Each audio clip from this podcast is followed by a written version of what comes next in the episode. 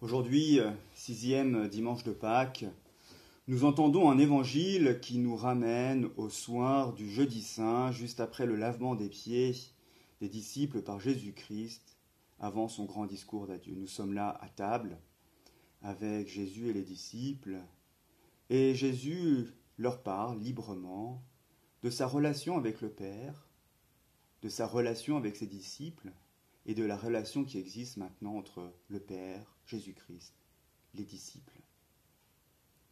Jésus leur dit, Ce jour-là, vous reconnaîtrez que je suis en mon Père, et vous en moi, et moi en vous. Celui qui a mes commandements et qui les garde, c'est celui-là qui m'aime. Or celui qui m'aime sera aimé de mon Père, et je l'aimerai, et je me manifesterai à lui. On comprend bien que ces paroles, pour les disciples, vont être d'une importance capitale. Nous sommes euh, à quelques heures de la grande nuit. Dans quelques instants, les disciples entendront Jésus leur dire qu'il leur parle pour la dernière fois, puis euh, ils iront euh, au jardin de Gethsemane où Jésus sera trahi, livré. Il sera jugé, condamné et quelques heures plus tard, tué. Et les disciples, et nous avec eux, avons besoin d'entendre ces paroles de réconfort. C'est dans l'amour que nous manifestons pour le Christ à travers le fait que nous gardons ces paroles, que Jésus se manifeste à nous, que nous pouvons ressentir la présence de Dieu. Et les disciples feront résonner ces paroles pendant ces heures, ces journées terribles. Mais Jésus euh, ne se contente pas de leur dire simplement si vous gardez, comme s'il y avait un impératif, une obligation, alors je. Ce sera la conséquence directe. Donc, on sera un peu dans un rapport automatique. Si je fais ce qui est écrit, alors Dieu m'exaucera. On n'est pas dans ce genre de rapport. On est dans un rapport d'amour. Et Jésus leur dit, leur fait cette promesse, mais je vais vous envoyer quelqu'un qui vous aidera à garder ces paroles, à vous souvenir de ce que je vous ai dit. Je vais vous envoyer l'Esprit Saint. Et l'Esprit Saint, ce n'est pas quelque chose de nouveau qui apparaîtrait à la fin des évangiles, comme la cerise sur le gâteau, euh, pour nous habituer à la départ de Jésus-Christ. Non. L'Esprit Saint, c'est une promesse qui est faite depuis, j'ai envie de dire, la nuit des temps, depuis que le monde existe, au peuple juif, aux disciples et à nous. On peut même dire que la présence de l'Esprit Saint se trouve dès l'origine, puisque dans le verset 1 du livre de la Genèse, on voit l'Esprit de Dieu planer au-dessus des eaux pour nous montrer que c'est Dieu, Trinité, qui crée le monde. Le prophète Ézéchiel disait à ce, titre-là, à propos de l'Esprit Saint, Je vous donnerai un cœur nouveau, je mettrai en vous un esprit nouveau. J'ôterai de votre chair le cœur de pierre, et je vous donnerai un cœur de chair. L'Esprit Saint est vraiment, euh, voilà, cet esprit vivifiant. Mais il dit euh, plus loin encore que l'esprit est celui qui révèle la présence de Dieu. Je ne leur cacherai plus ma face, car je répandrai mon esprit sur la maison d'Israël, oracle du Seigneur Dieu. Le prophète euh, Joël disait euh, à propos de l'Esprit Saint, Je répandrai mon esprit sur toute chair, vos fils et vos filles prophétiseront. Vos anciens auront des songes, vos jeunes gens des visions. Même sur les esclaves, hommes et femmes, en ces jours-là, je rendrai, je répandrai mon esprit. La promesse de l'esprit, elle est universelle, elle n'est pas réservée à un petit groupe particulier, elle est donnée au monde. Et ça, c'est la bonne nouvelle que Jésus nous dit ce matin c'est que l'Esprit nous sera donné à tous pour rentrer profondément dans cette relation à Dieu. Le prophète, c'est pas celui simplement qui a des visions sur l'avenir. Le prophète, c'est celui qui est d'abord la bouche de Dieu. C'est ça le prophète, celui qui parle au nom de Dieu. Et pour parler au nom de Dieu, eh bien, il faut d'abord l'écouter. L'Esprit Saint, c'est ce qui nous fait rentrer dans l'écoute intime de Dieu. Et c'est pour ça que Jésus leur dit, Je prierai le Père, il vous le donnera un autre paraclet, pour qu'il soit avec vous à jamais, l'Esprit de vérité. Vous le connaissez parce qu'il demeure auprès de vous, et en vous il sera. Je vous donne un autre paraclet. Beaucoup de traductions ont choisi de d'effacer ce mot grec qui peut paraître bien étranger à nos oreilles pour le, le, traduire par le consolateur. Le défenseur serait le mot, la traduction la plus littérale en français. Souvent, on a, par exemple, dans nos Bibles en suédois, Yelpare, celui qui aide. Et il y a un verbe important, c'est le verbe demeurer. Chez Jean, ce verbe est même capital parce que il rappelle à la fois la longue attente exprimée par les Juifs à travers la promesse de Dieu à travers les euh, prophètes, mais qui rappelle aussi leur histoire. Quand on dit que la présence de Dieu demeurait en eux, ça les ramène à l'Exode, et à l'épisode de la tente, lieu de la demeure de Dieu. Dieu marchait avec eux jusqu'au temple, demeure permanente de Dieu. Et puis maintenant, Jésus leur dit, et ce que nous dira Paul plus tard, ce n'est plus dans un bâtiment de pierre que vous allez voir que vous allez rencontrer Dieu, c'est en vous, parce que vous êtes le temple de Dieu. Et quand Jésus leur dit, voilà, le défenseur, l'Esprit Saint viendra, sera auprès de vous et sera en vous. Jésus nous dit, vous êtes désormais devenus la demeure de Dieu.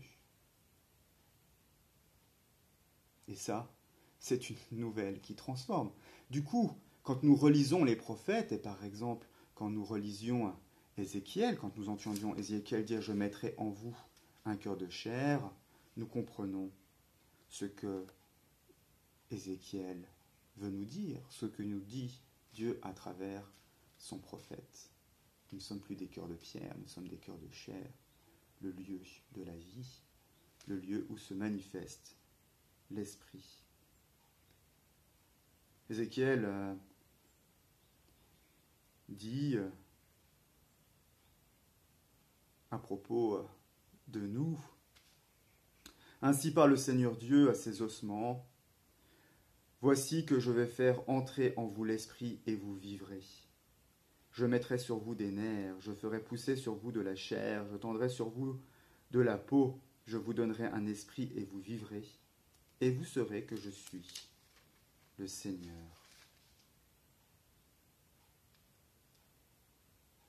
Je ferai ma demeure au-dessus d'eux, je serai leur Dieu, ils seront mon peuple.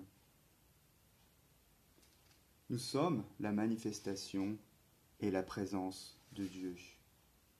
Un prophète euh, peut-être moins connu, le prophète euh, Zacharie, disait euh,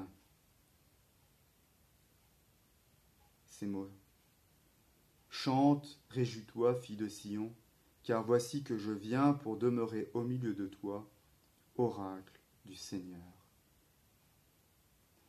Et avec les apôtres, nous nous retrouvons euh, bien remplis de cette espérance que maintenant la promesse de cette alliance avec Dieu se manifeste pour toute l'humanité.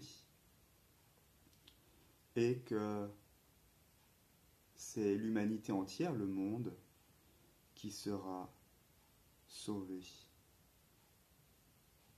Et je pense que c'est là qu'il faut euh, se garder d'une mécompréhension dans l'évangile de ce matin. C'est par rapport au mot monde. Jésus dit cette phrase quand il leur parle de la venue de l'Esprit Saint. Le monde ne peut pas le recevoir parce qu'il ne le voit pas ni le reconnaît. Comme si euh, nous étions tout d'un coup opposés au monde. Et je crois que c'est là qu'il faut être prudent et faire un effort euh, de compréhension.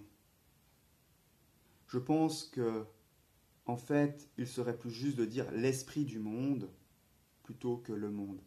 Parce que le monde, c'est la création, et on voit bien que la création est bonne, c'est ce que nous révèle le premier livre, les premières pages de la Bible. Le prophète, euh, enfin, l'évangéliste va même plus loin, parce qu'il nous dit euh, au tout début de son évangile, dans ce verset bien connu de Jean 3, 17, Dieu n'a pas envoyé le Fils dans le monde pour juger le monde, mais pour que le monde soit sauvé par son entremise. Si le monde était si mauvais, pourquoi Dieu chercherait à le sauver?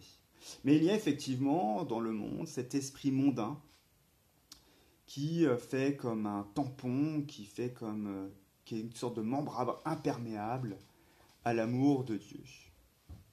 Et en fait, quand Jésus dit, voilà, ben le monde ne peut le recevoir, le monde ne peut pas le recevoir, en fait l'esprit du monde ne veut pas en entendre parler, c'est pas que le monde soit mauvais, c'est que Jésus nous motive en quelque sorte, comme s'il nous disait, euh, voilà, le monde, l'esprit du monde ne peut pas connaître l'esprit euh, de vérité, mais c'est à vous de le faire connaître. C'est à vous de le faire découvrir, de faire découvrir la présence active et aimante de l'esprit de vérité dans la création.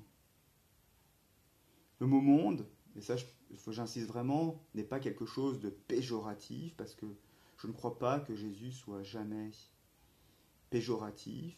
Ce n'est pas quelque chose de dégradant ou même de défaitiste, le monde. Parce que être péjoratif, dégradant et défaitiste, en fait, c'est même pas chrétien. Jésus désire vraiment le salut du monde, c'est pour ça qu'il donne sa vie. Mais il nous motive, il nous missionne en fait pour transformer l'esprit du monde en esprit d'amour. Et en fait, c'est de faire en sorte, ben voilà, nous sommes devenus ces temples de la présence de Dieu. Et par contagion, si je peux utiliser cette métaphore, il nous revient de contaminer le monde avec l'esprit d'amour. Et ça, ça se fera vraiment petit à petit, ça se fera pas à pas, étape par étape, personne après personne. La mission que nous recevons à travers l'évangile d'aujourd'hui, c'est d'évangéliser. L'évangélisation, ça n'a rien à voir avec de l'idéologie. L'évangélisation, c'est de faire entendre ces paroles d'amour de Dieu pour le monde aux personnes qui nous entourent. Et ce n'est pas une mission impossible, puisque Jésus nous dit ce matin, je prierai le Père.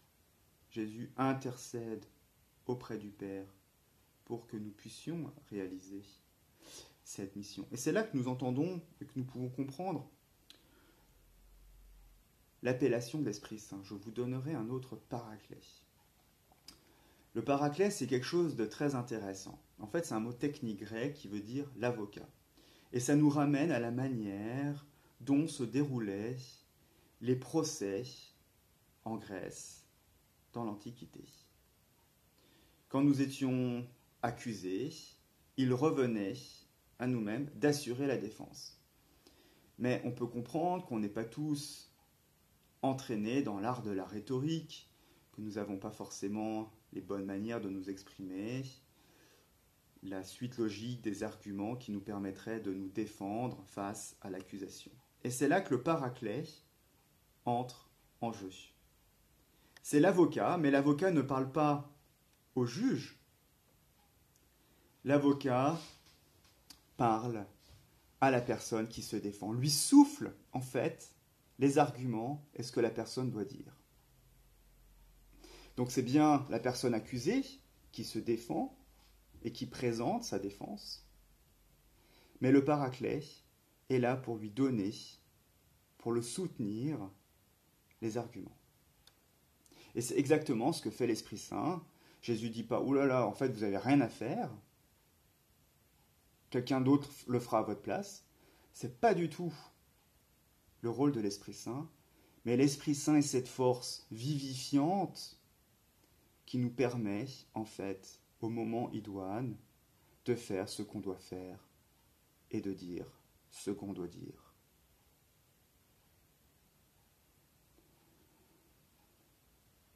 C'est ce que Jésus euh, leur dit euh, plus loin.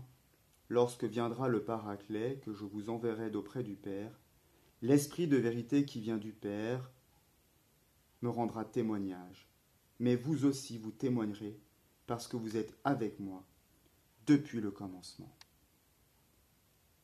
Dans quelques jours, nous allons recevoir l'Esprit Saint lorsque nous célébrerons la Pentecôte. Et ces semaines, cette semaine, ces jours qui précèdent justement la Pentecôte, à partir de l'évangile d'aujourd'hui, sont un beau moyen de nous remémorer que nous sommes ce lieu de la présence, ce lieu d'amour de Dieu. Et qu'en nous, par nous et à travers nous, Dieu se manifeste, non seulement à nous, mais aussi à tous ceux qui nous entourent, et que si jamais on hésitait ou qu'on avait peur, eh bien de témoigner de la présence de Dieu, eh bien que nous avons cette présence depuis le jour de notre baptême, lorsque Jésus nous a dit, lorsque Dieu nous a dit, Tu es mon fils, ma fille bien-aimée, en toi j'ai mis tout mon amour. Amen.